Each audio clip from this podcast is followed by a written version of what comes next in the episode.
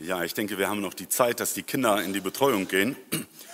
Puh, ich hoffe, das war für euch kein zu großer Overflow, sagt man dazu heute. Ne? Das war so poh, übersät worden sind mit vielen Dingen. Aber behalt doch einfach nur das, was für dich ganz praktisch wichtig ist. Nicht, ah ja, das war jetzt gut für meinen Nachbarn, sondern dein Termin, das, was für dich wichtig war, der Hoffnungsbus oder die Martinssammlung, die tatsächlich hier bei uns im Haus damals die Keimzelle hatte.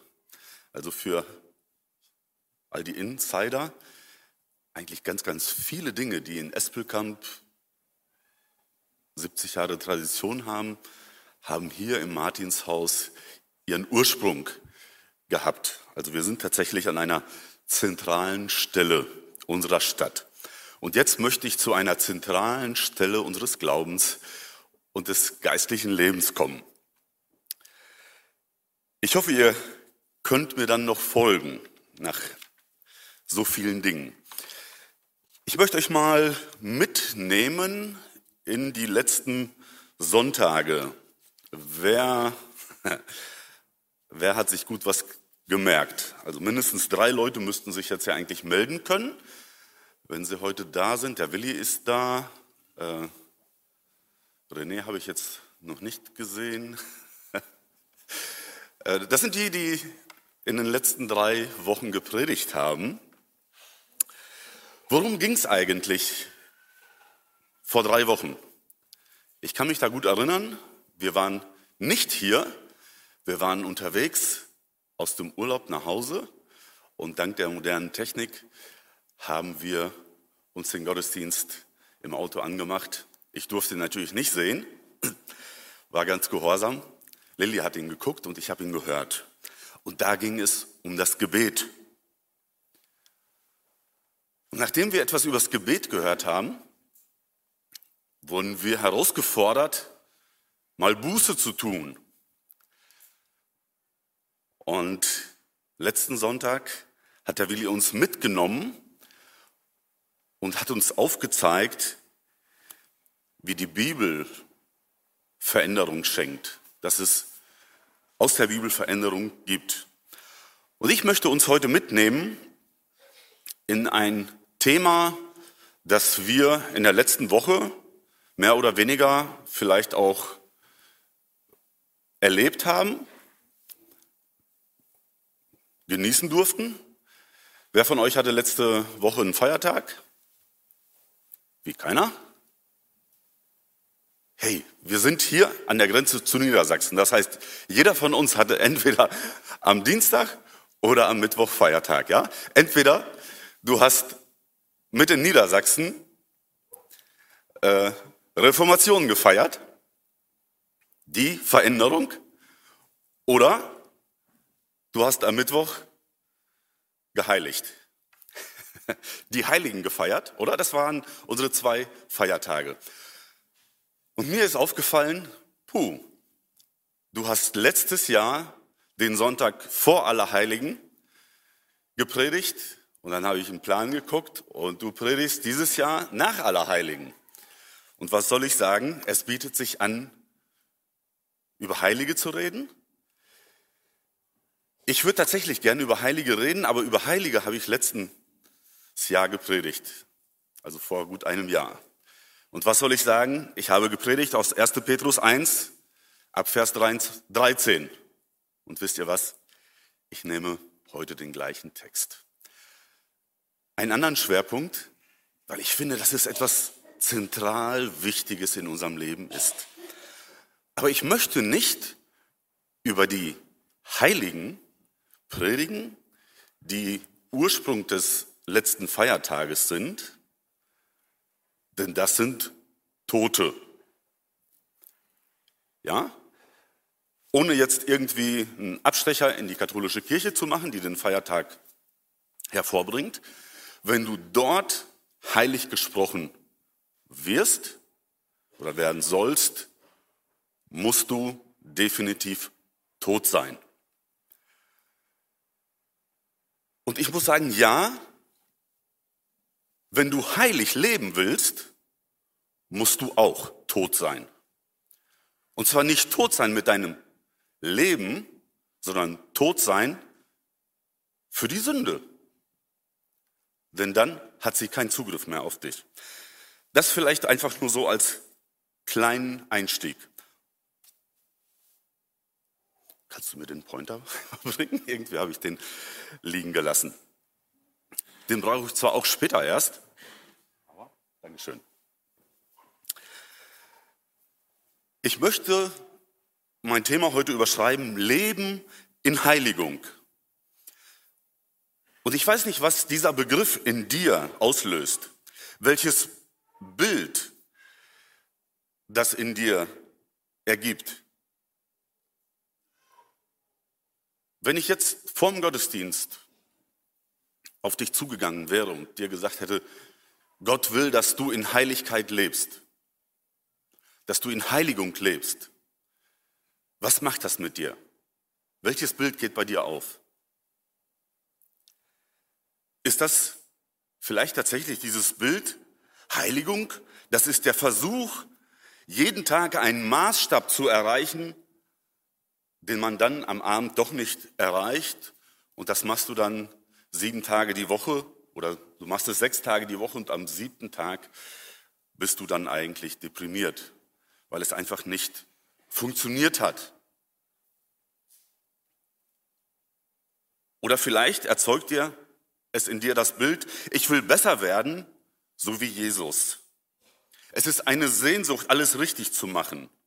Ich gebe alles, aber irgendwie reicht es am Ende doch nicht.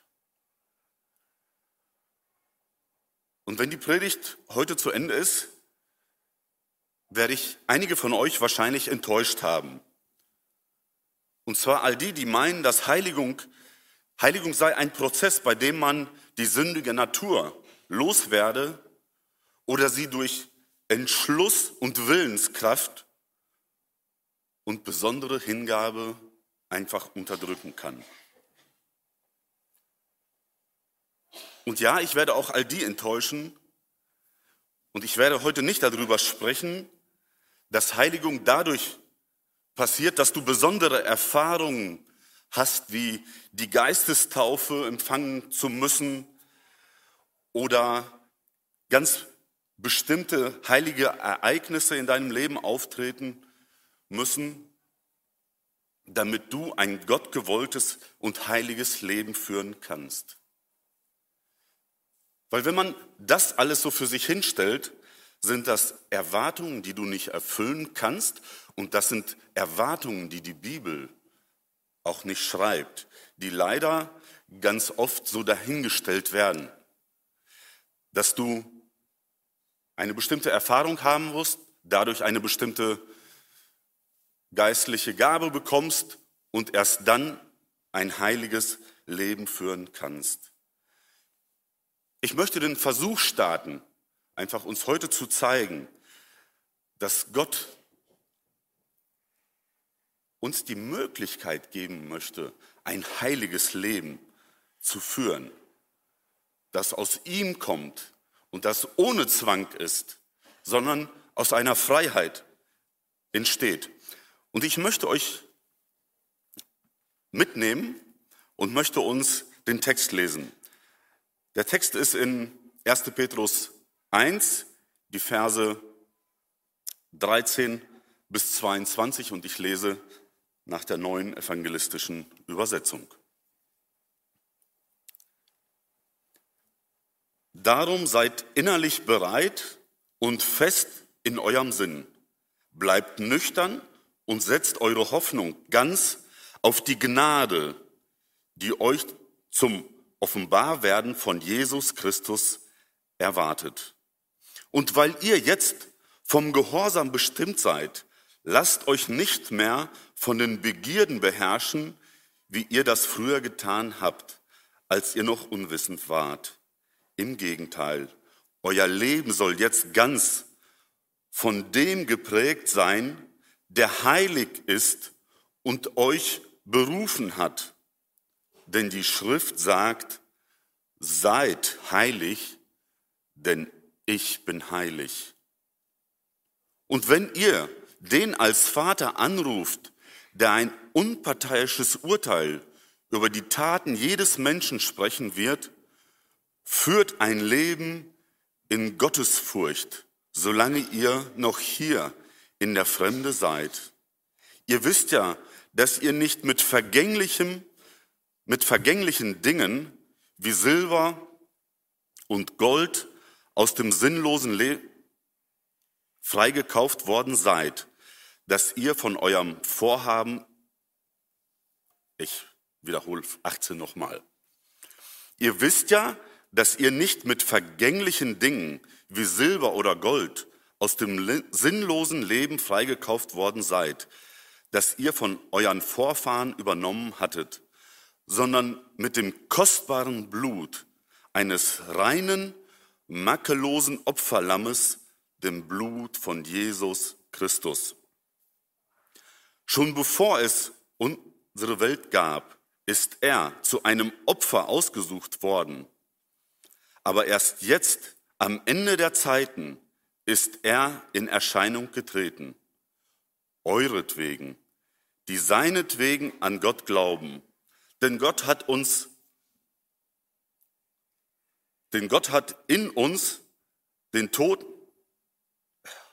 ich krieg's heute nicht hin, denn Gott hat ihn aus den Toten auferweckt und ihm Herrlichkeit verliehen, damit euer Glaube zugleich Hoffnung auf Gott ist. Ihr habt der Wahrheit gehorcht und euch dadurch gereinigt, so dass ihr jetzt zu aufrichtiger geschwisterlicher Liebe fähig seid. Bleibt nun auch dabei, euch gegenseitig mit reinem Herzen zu lieben, denn ihr seid ja von neuem geboren worden. Zehn Verse. Ihr durftet sie mitlesen. Dadurch seid ihr vielleicht über mein Holpern heute Morgen drüber weggekommen. Und hier heißt es, ich bin heilig und ihr sollt auch heilig sein. Leben in Heiligung. Und ich möchte uns erstmal einmal in ein paar grundsätzliche Dinge mit hineinnehmen, was Heiligung ist. Und danach in vier Punkten kurz erklären, wie wir das auch praktisch umsetzen können. Was bedeutet es heilig sein? Heilig heißt nicht keine Sünde. Das heißt, wenn du heilig lebst, heißt es nicht, dass es bei dir keine Sünde geben wird oder es grundsätzlich sündlos ist. Heilig heißt ganz schlicht übersetzt, etwas zu separieren, etwas zu trennen, über etwas zu stehen oder abgesondert zu sein. Und wenn wir in, erst, in das erste Buch der Bibel lesen, wo Gott die Erde geschaffen hat und die Tage gebildet hat, dann heißt es, der siebte Tag wurde geheiligt, er wurde abgesondert. Er war anders wie die anderen Tage. Und das Wort Heiligung bezieht sich auf das Wort heilig. Beide Wörter haben mit Heiligkeit zu tun. Etwas zu heiligen bedeutet, es für eine besondere Verwendung vorzusehen. Eine Person zu heiligen bedeutet, sie heilig zu machen. Und wir haben es gelesen. Die Bibel sagt es uns. Ihr seid Heilige. Und Leben oder Heiligung als solches wird in der Theologie äh, meistens ganz grob in drei Teile aufgebaut. Und für unsere Spezialisten haue ich das einfach mal so rein und rede dann später über den deutschen Kontext dazu. Ja? Es gibt die positionelle Heiligung, die progressive oder experimentelle Heiligung und die ultimative Heiligung. Ich höre zu unseren Theologen, müsste es Nicken geben. Für eine Predigt haut man sowas nicht raus, weil man möchte alle mitnehmen. Von daher, diejenigen, die jetzt über diese drei Dinge nachdenken wollen, tut es, guckt einfach, ob es gut war. Und wir anderen, wir unterhalten uns darüber, wie es ganz praktisch aussehen kann. Was ist diese positionelle Heiligung? Eigentlich sagt das Wort es, es ist eine Position, es ist etwas, was hingestellt ist. Es ist eine Stellung. Und wenn wir über Heiligung reden, dann müssen wir davon reden, dass Gott uns hingestellt hat, dass er uns eine Position gestellt hat. Und zwar in eine Position, wo wir durch ihn, durch Jesus Christus, von jeder Sünde befreit sind, durch sein Blut. Können wir in der Apostelgeschichte 1339 nachlesen. Auf der anderen Seite wissen wir, dass wir immer noch sündigen. Denn auch das sagt uns die Bibel. 1. Johannes 1, Vers 10. Das heißt, auf der einen Seite haben wir einen festen Standpunkt. Wir sind von jeder Sünde befreit, aber wir sind nicht befreit worden zu sündigen, weil wir immer noch in der menschlichen Natur leben. Du brauchst Jesus und er ist die Trennung von Sünde. Und das ist unsere Position als Christen, die wir Jesus Christus in unser Leben aufgenommen haben. Und dann gibt es den zweiten Punkt, die progressive Heiligung. Das ist etwas Fortschreitendes. Ich glaube, dass wir das ganz oft in unserem Alltag, vielleicht im Beruf, in den Nachrichten hören, dann wird über progressive Dinge gesprochen, Dinge, die sich entwickeln. Wirtschaftlich hören wir eigentlich eher das Gegenteil im Moment, äh, dass es bergab geht. Aber was bedeutet das für uns in der Heiligung? Heiligung ist etwas, was nicht statisch ist, sondern fortschreitend ist. Es ist ein Leben. Es ist ein Verhältnis, das allmählich ansteigt, sich entwickelt. In unserem Text geht es da auch darum, dass es ein Gehorsam zum Wort Gottes hin ist. Ein Leben im Gehorsam mit und in dem Wort Gottes. Das beinhaltet, dass geistliche Reife hervorwächst. Gott begann die Arbeit, uns wie Christus zu machen. Und er setzt sie immer noch in uns fort. Das ist Philippa 1, Vers 6, ganz kurz zusammengepackt. Der Sinn von der fortlaufenden oder progressiven Heiligung ist es, Gläubige abzustellen für den Zweck, zu dem sie in die Welt gesandt wurden. Wozu bist du und ich in die Welt gesandt? Was hat Jesus dazu gesagt? Jesus sagt in seinem Gebet, wie du mich gesandt hast in die Welt, so sende ich sie auch in die Welt. Ich heilige mich selbst für sie, auf dass auch sie geheiligt seien in der Wahrheit. Das heißt, Jesus sendet uns in die Welt, damit wir heilig leben. Puh, was bedeutet das? Was bedeutet das für dich? Heilig, abgesondert zu leben in der Welt?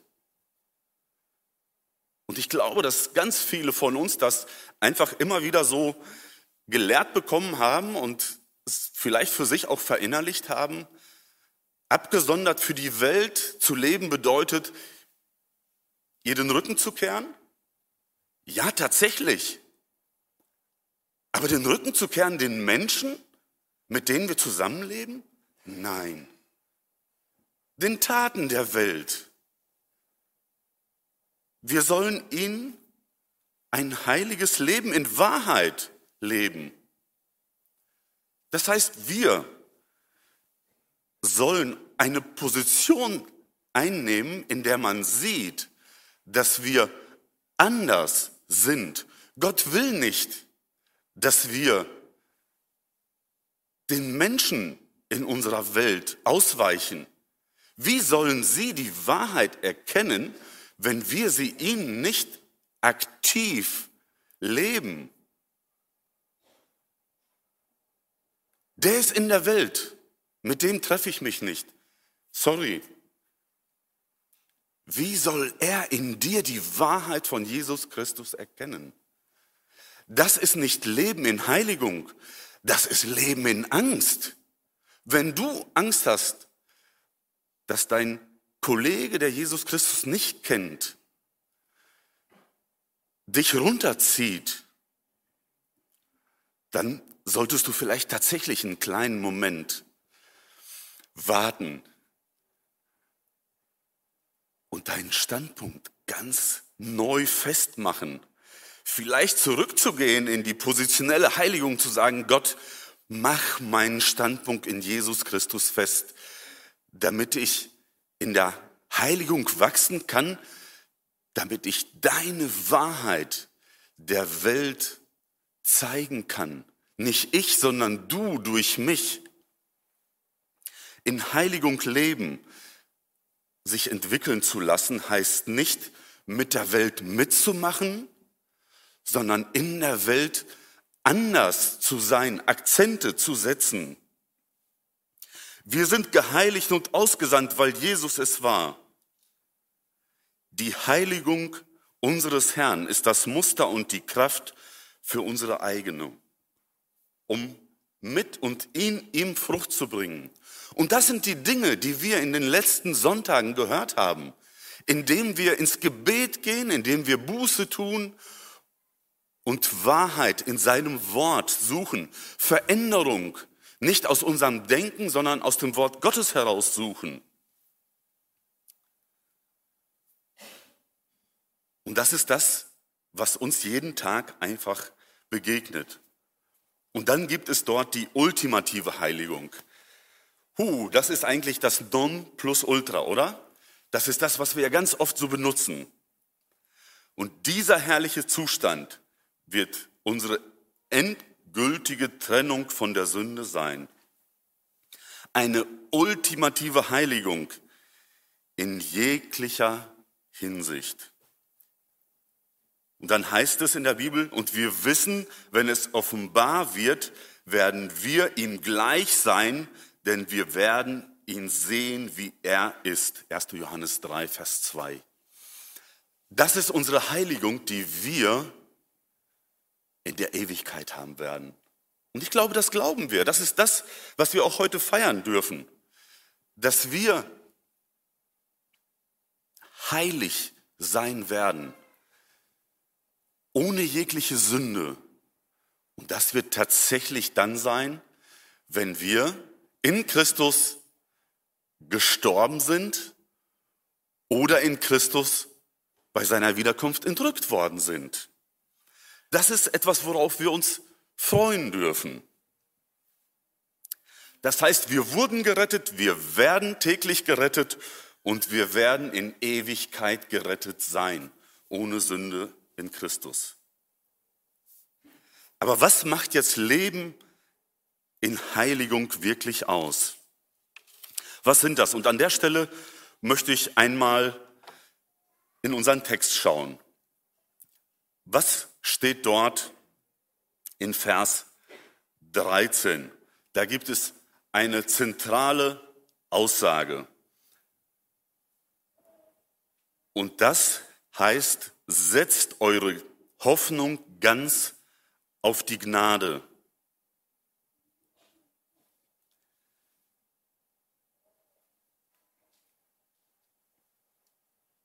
Bleibt nüchtern und setzt eure Hoffnung ganz auf die Gnade, die euch beim Offenbarwerden von Jesus Christus erwartet.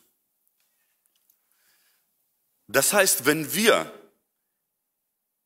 heilig in Heiligung leben wollen, müssen wir uns bewusst machen, dass wir für diese Heiligung selbst nichts tun können, sondern sie uns einfach nur aus Gnade geschenkt wird. Es ist keine Aufforderung zu leben nach dem Lustprinzip. Ist doch alles egal, egal was ich tue. Die Gnade Gottes wird mich auffangen. Es ist nicht alles egal, sondern egal, was auch passiert, ich falle nie tiefer als in Gottes Hand.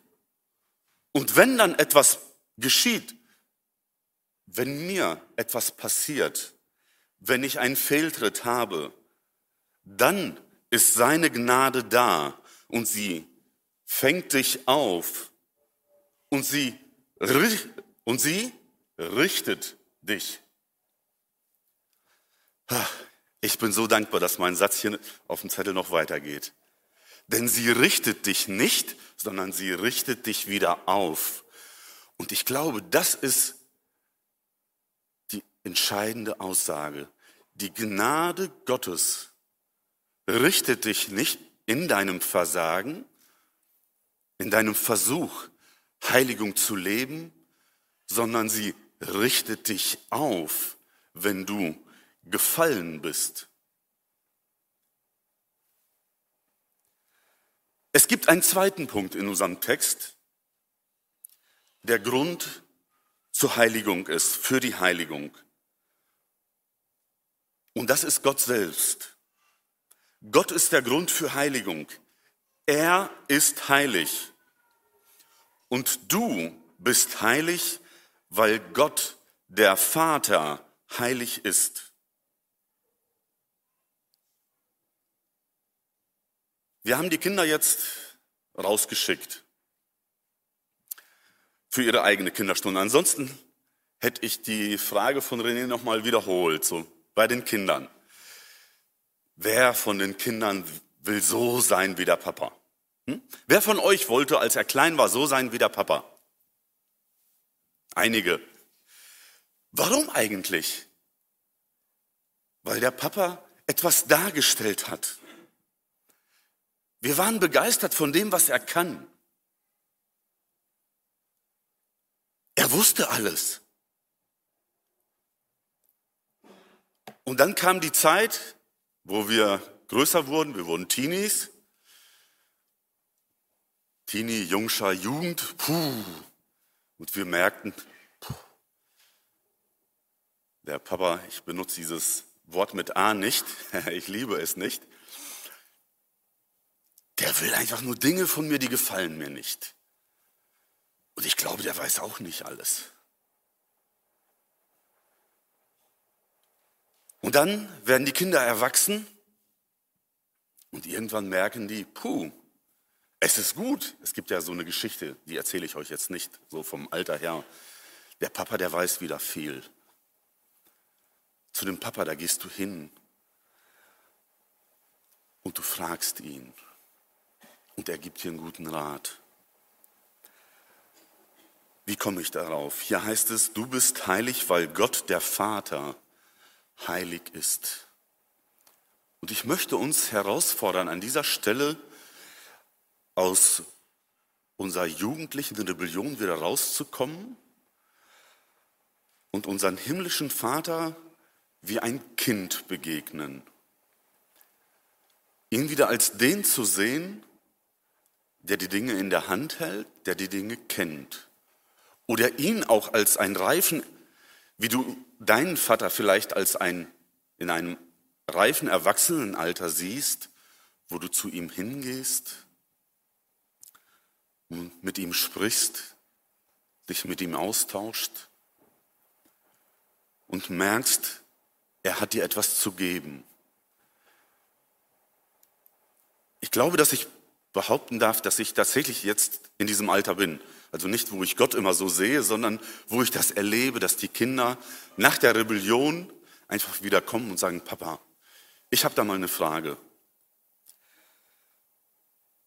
Und ich wünsche mir persönlich, dass ich das bei Gott auch wieder so lerne, zu ihm hinzukommen in einer Vertrautheit, dass ich Gott als den Vater sehe, der heilig ist und der seine Heiligkeit mit mir teilen möchte. Warum bin ich als Kind so fasziniert von meinem Vater? Weil ich Zeit mit ihm verbringe. Weil ich ihn sehe, weil ich ihn erlebe. Und das ist eine zentrale Aufgabe auch für uns in der geistlichen Heiligung. Ich erlebe Menschen, die Entscheidungen treffen und sagen, das habe ich jetzt so entschieden, ich habe da ein gutes Bauchgefühl. Weißt du, das ist, ich habe so ein ganz empfindsames Gewissen und das sagt mir etwas. Und danach habe ich es entschieden. Oder da gibt es viele andere Dinge.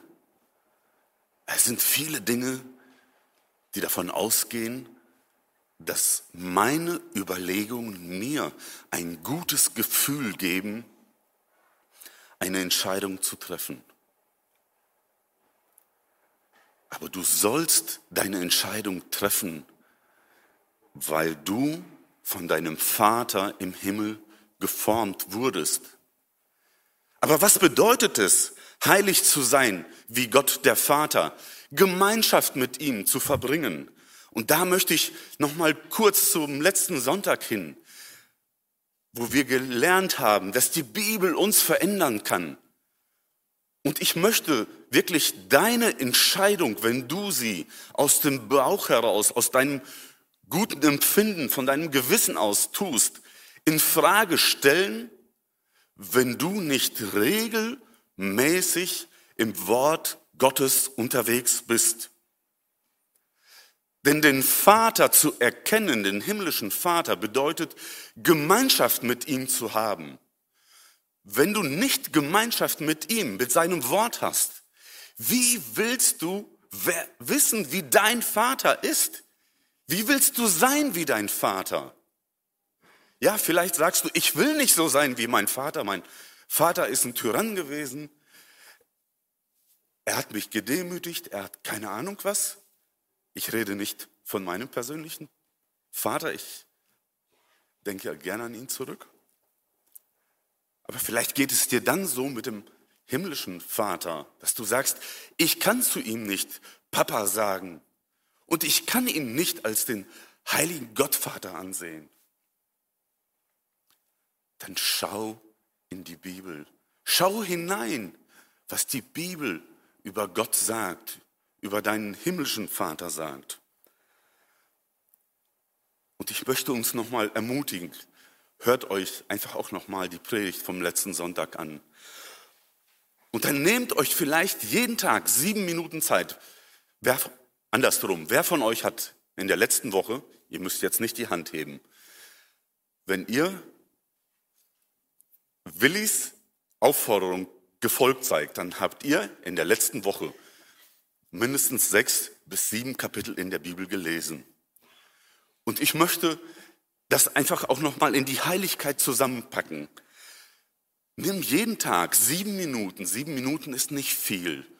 Nimm diese sieben Minuten sieben Tage lang und mach das Ganze sieben Wochen lang. Du wirst merken, es ist eine Gewohnheit. Und diese Gewohnheit, sie wird dir ein Bild über den himmlischen Vater öffnen, wenn du in der Bibel durch bist und du wirst den himmlischen Vater als den heiligen Gott erkennen und mit ihm leben. Leben in Heiligung bedeutet gehorsam zu sein. Ups, ich habe das Ding ausgemacht. Anton, magst du bitte einmal eins weiter? Gehorsam, das ist der Weg zur Heiligung. Und wir wir können es in den Versen 14 und 22 lesen. Und weil ihr jetzt vom Gehorsam bestimmt seid, lasst euch nicht mehr von den Begierden beherrschen, wie ihr das früher getan habt. Ihr habt der Wahrheit gehorcht und euch dadurch gereinigt, dass ihr jetzt zu aufrichtiger geschwisterlichen Liebe fähig seid. Auf den zweiten Teil komme ich gleich nochmal. Der dritte Weg in unserem Text zur Heiligung ist Gehorsam. Vom Gehorsam bestimmt und der, und der Wahrheit gehorcht. Welcher Wahrheit? Der Wahrheit des Evangeliums. Das Evangelium, das uns verändert, das uns befreit. Gehorsam als Ausdruck der Liebe zu Gott hin.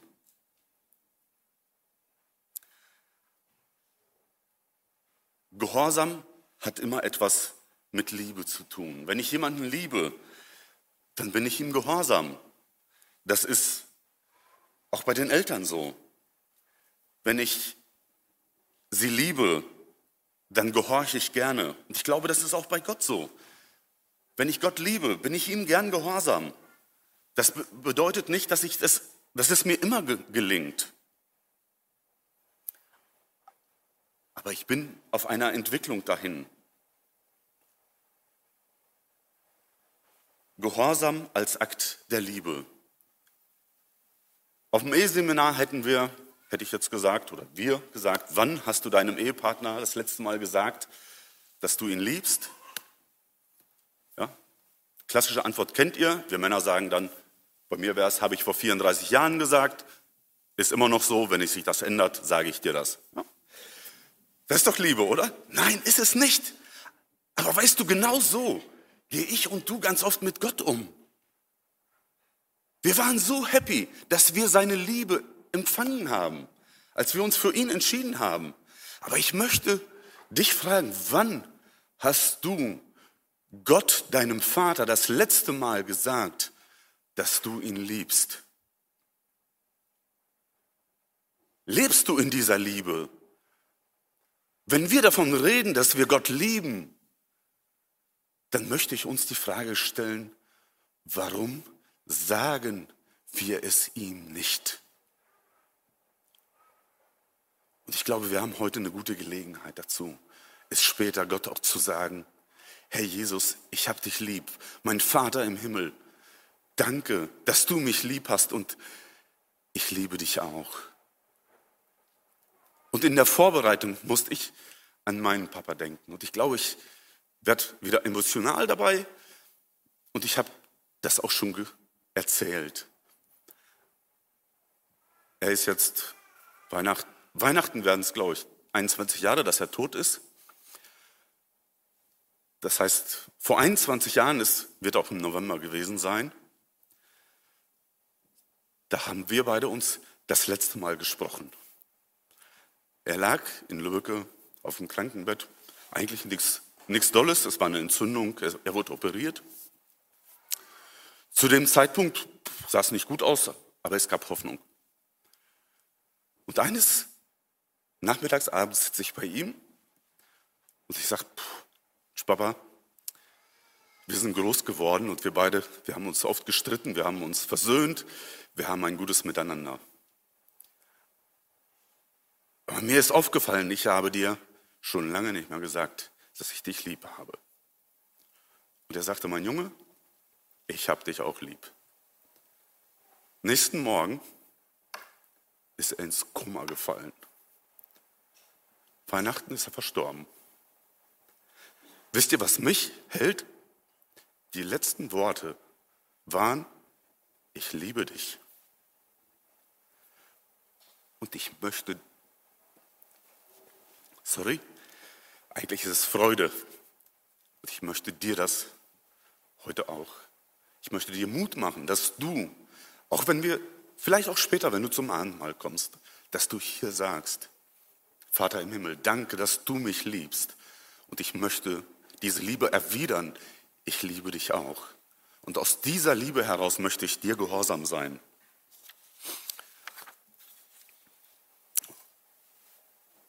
Das Resultat von Heiligung ist geschwisterliche Liebe. habe ich gerade gelesen und ich eile einmal durch, damit wir gleich noch Zeit haben, miteinander das Mahl zu feiern. Das Resultat von Heiligung ist geschwisterliche Liebe. Es ist die Fähigkeit zur aufrichtigen geschwisterlichen Liebe.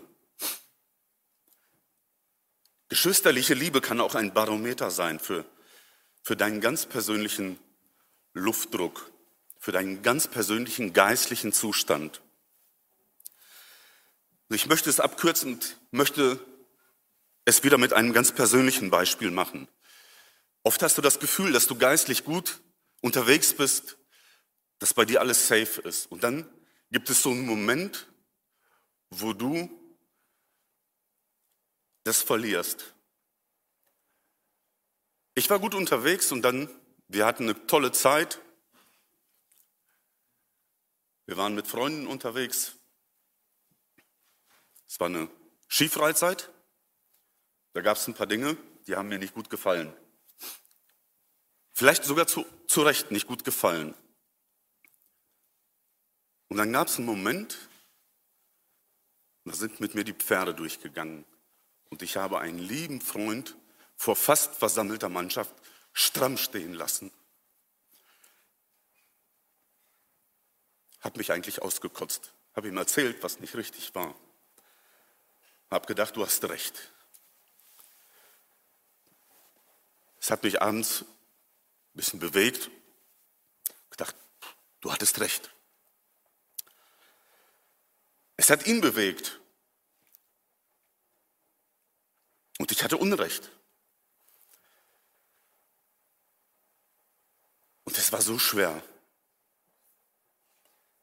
Ich habe es versucht, morgens so oberflächlich in Ordnung zu bringen. Das hat nicht funktioniert, weil er dafür nicht offen war.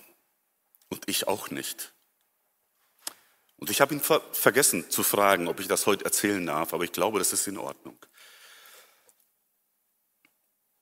Wir haben uns, glaube ich, beide einen Tag lang gequält, weil eine Schuld zwischen uns stand. Für mich war ein Teil des heiligen Lebens im Eimer. Gott hat Gnade geschenkt, dass ich abends vor versammelter Mannschaft um Vergebung bitten konnte. Wir haben dann nur kurz darüber gesprochen. Und ich wusste, zwischen uns beiden hat Gott etwas vergeben. Aber ich war immer noch unsicher, ob die Beziehung zwischen uns wiederhergestellt war. Wir konnten uns begegnen, wir konnten uns in die Augen schauen. Das könnten wir auch jetzt, wenn es hell wäre, wenn ich in diesen Saal gucke. Ich sehe ihn. Und dann gab es einen Tag, wo ich wusste, zwischen uns beiden ist alles wiederhergestellt, weil Gott etwas gereinigt hat. Und das war der Moment, wo er auf mich zukam und sagte, Jakob, ich brauche deine Hilfe. Ich musste ein Gespräch führen, was für mich sehr unangenehm ist, wo ich, wo ich Klärung haben muss.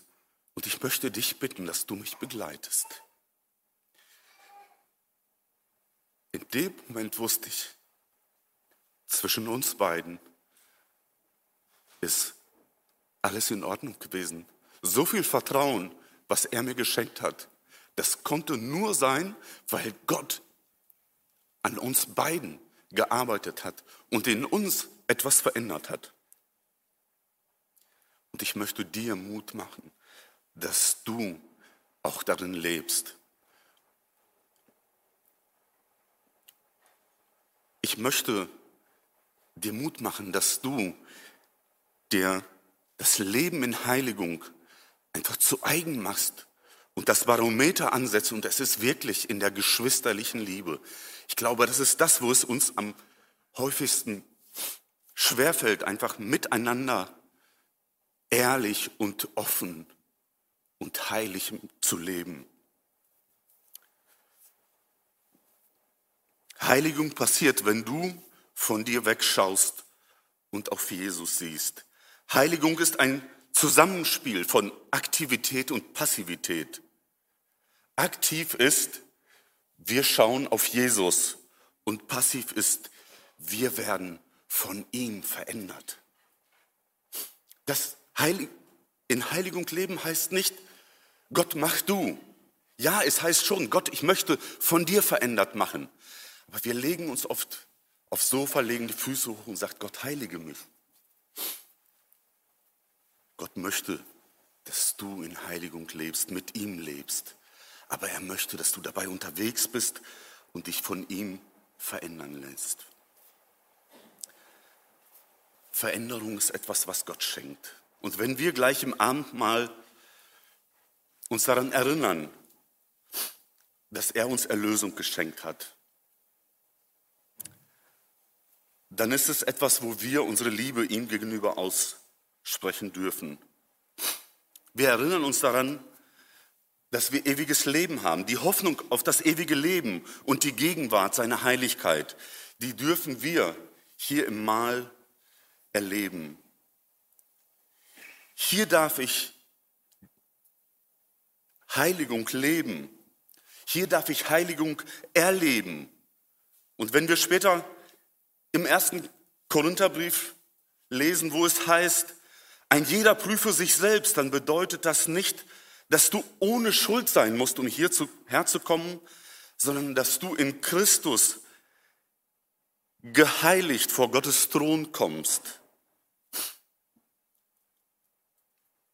Denn du kannst nichts zu deiner Heiligung beitragen, außer auf Jesus zu schauen. Und so lade ich dich heute ein, wenn du Kind Gottes bist, dass du gleich hier nach vorne kommst, deinem Vater begegnest und ihm Danke sagst und ihm vielleicht zum ersten Mal oder wieder sagst, Vater im Himmel, Herr Jesus, Heiliger Geist, ich liebe dich. Und ich möchte in Gehorsam vor dir leben. Ich möchte in Heiligung vor dir leben. Amém.